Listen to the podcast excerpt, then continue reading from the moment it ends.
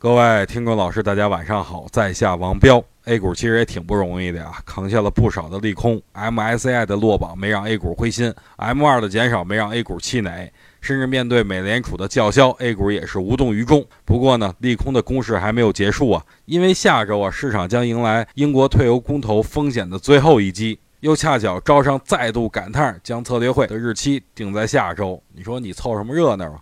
招商魔咒叠加英国退欧公投，A 股又将迎来消息面充满变数的一周。所以，面对如此复杂的情况下，咱们先边上看着，什么时候明确了，咱们什么时候再进都成。不过，我本次非常有信心，因为我觉得秋季攻势会随着本次大盘的回落而展开。本次秋季攻势的操作热点应该是中报行情，所以最近大家晚上要做功课了啊！